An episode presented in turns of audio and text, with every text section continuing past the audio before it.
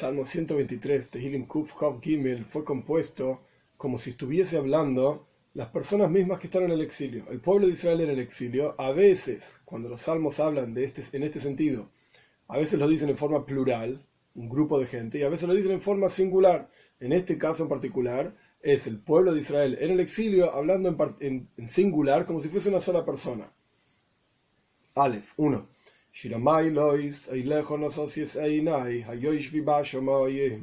Una canción para las ascensiones, como explicamos anteriormente, se era recitado, cantado por los levitas, en los escalones que iban entre el patio de mujeres, Ezras Noshim, y el patio de Israel, Ezras Israel, en el templo, en el Beis Hamikdash. Eilejo hacia ti elevé mis ojos, Hayoish quien está asentado en los cielos. Es decir, ¿de dónde voy a sacar mi ayuda en la tierra? No hay nadie que pueda ayudarme en la tierra, sino que solamente tú, Dios, que estás, por así decir, asentado en los cielos. Veis, dos. He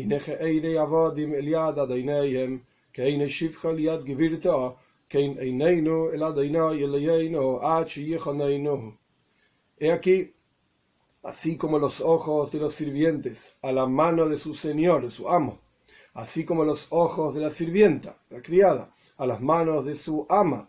De la misma manera nuestros ojos hacia Dios nuestro Señor, hasta que Él se agracie de nosotros.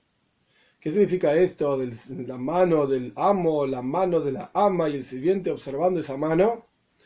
El Radak, uno de los comentaristas clásicos de los Salmos, explica que su padre le explicó que esto se refiere a, como era lamentablemente en la antigüedad, que el amo golpeaba al sirviente la ama golpeaba a la sirvienta. Entonces el, sirviente y, la criada observaban constantemente la mano de su amo y su ama para que no los golpeen.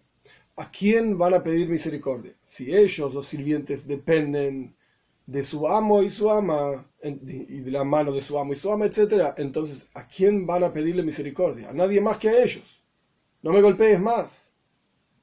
De la misma manera, nuestros ojos están elevados a Dios. ¿Quién nos puso en el exilio. ¿Quién, entre comillas, nos golpeó? Pues Dios. Es verdad. El pueblo de Israel, como decimos en el rezo de Yom Tov, todos los Yamim todas las fiestas, por nuestros pecados, por culpa de nuestros pecados, fuimos exiliados de nuestra tierra. Está bien, pero ¿quién nos exilió? Dios. Es como nuestro amo que está con su mano, por así decir, golpeándonos. ¿Y a quién vamos a pedir misericordia? A Dios nuestro Señor, hasta que Él sea agraciado con nosotros. La palabra Haneinu, Hanina, significa gracia, pero también está relacionado con la palabra Hinam. Hinam significa gratis. Es decir, no estamos pidiendo a Dios por nuestros méritos. En base a nuestros méritos, sacarnos del exilio. Estamos pidiendo que Él sea gracioso. Que incluso si no tenemos méritos, que nos saque del exilio de cualquier manera. Como dice el próximo versículo, Gimel 3. Agráciate Dios, agráciate de nosotros, porque mucho fuimos saciados de desprecio. Es decir, ya tenemos demasiado desprecio del resto de las naciones a nuestro alrededor. Ya estamos llenos de desprecio, satisfechos, por así decir. Dale, 4. Rabas Sabalah Nafsheinu Alaga Shananim Habuz Mucho se sació, acertó nuestro alma de la burla de aquellos que viven en paz y en tranquilidad. Shananim son aquellos que están con calma y descanso. Habuz, el desprecio, yoinim. Traducción literal de esta palabra es sencilla, es arrogantes.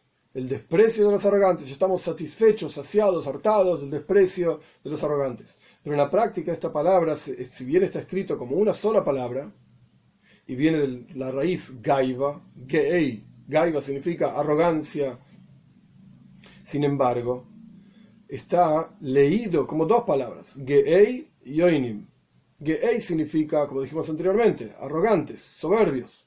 Yoinim literalmente significa palomas. Entonces hay varias traducciones que explican qué significa esta palabra. básicamente son dos.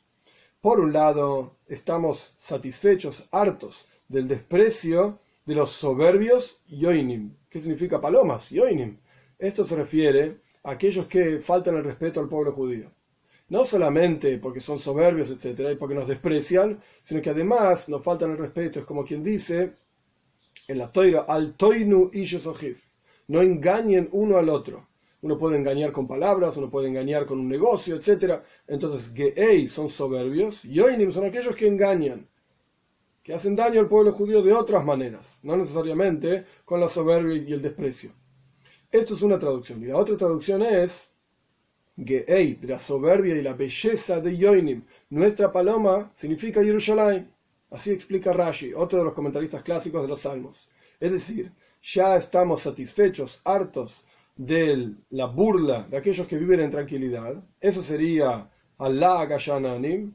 Y el último pedacito del versículo, Abuz, Ligei Yoinim, el desprecio a tu preciada y hermosa, soberbia ciudad de Jerusalén, que era hermosa como una paloma, etc. Y ahora está en la destrucción. Y esto va junto con el contexto del Salmo, que está hablando de las personas en el exilio, ya saciados y hartados del exilio. Y le pedimos a Dios que Él, por, una, por, un regalo gratis, por así decir, nos, se agracie de nosotros y nos saque del exilio. Este es el Salmo. Al comienzo del Salmo, habla de la idea de es einai, elevé mis ojos. ¿Qué significa esta idea de elevar los ojos? Los comentaristas explican que uno siempre tiene que elevar sus ojos para observar cuál es la raíz espiritual de cada cosa. Y entender que en la práctica todo viene de Dios. Las cosas que parecen buenas vienen de Dios y las cosas que a nuestros ojos no parecen buenas también vienen de Dios. Esto es lo que significa elevar los ojos por sobre lo que uno ve con sus ojos de carne y hueso. Uno tiene que aprender a ver aquello que está más allá. De hecho, nuestros sabios dicen, ¿quién es sabio? El que ve lo que nace. ¿Qué significa lo que nace? el que ve y el que es capaz de observar que todo lo que existe en el universo es creado por la palabra de Dios en forma constante.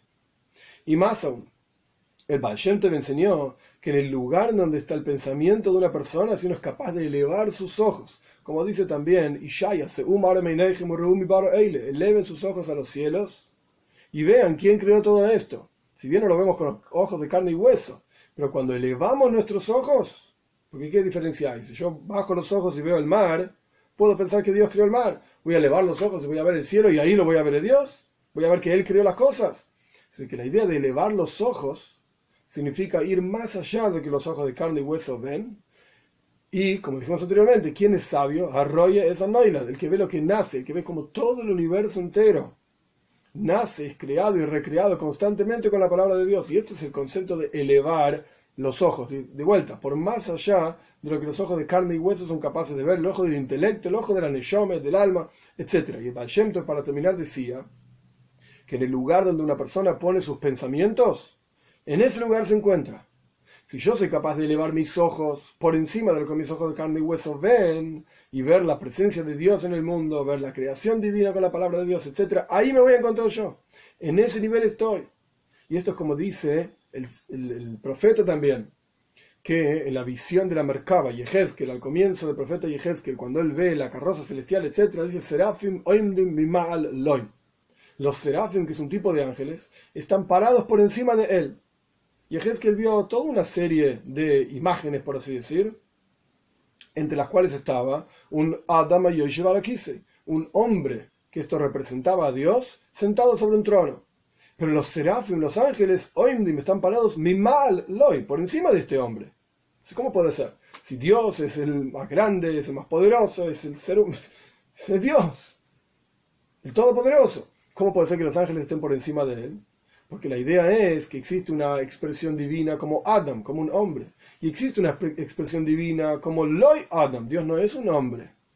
Como dice Shmuel, Loy Adam Nachem, no es un hombre para arrepentirse, etc. Entonces existe una expresión como hombre. Este es el nivel en el cual se encuentran los serafim, los ángeles. Sin embargo, por cuanto ellos observan, elevan, por así decir, sus ojos, los ángeles no tienen ojos, pero la cuestión es que ellos anhelan a algún nivel superior. ¿Cuál es el nivel superior? Loy Adam, Dios no expresado como hombre, sino Dios por su propia esencia. Por, tan, por lo tanto, a pesar de que están en el mismo nivel que el Adam, este hombre que está sentado en el trono celestial, la imagen de Yehezkel, están parados por encima de él, porque anhelan ese nivel. De la misma manera, cuando cada uno de nosotros anhelemos ir más allá y le vemos nuestros ojos, más allá de lo que nuestros ojos ven, entonces vamos a efectivamente encontrarlos, encontrarnos en ese nivel.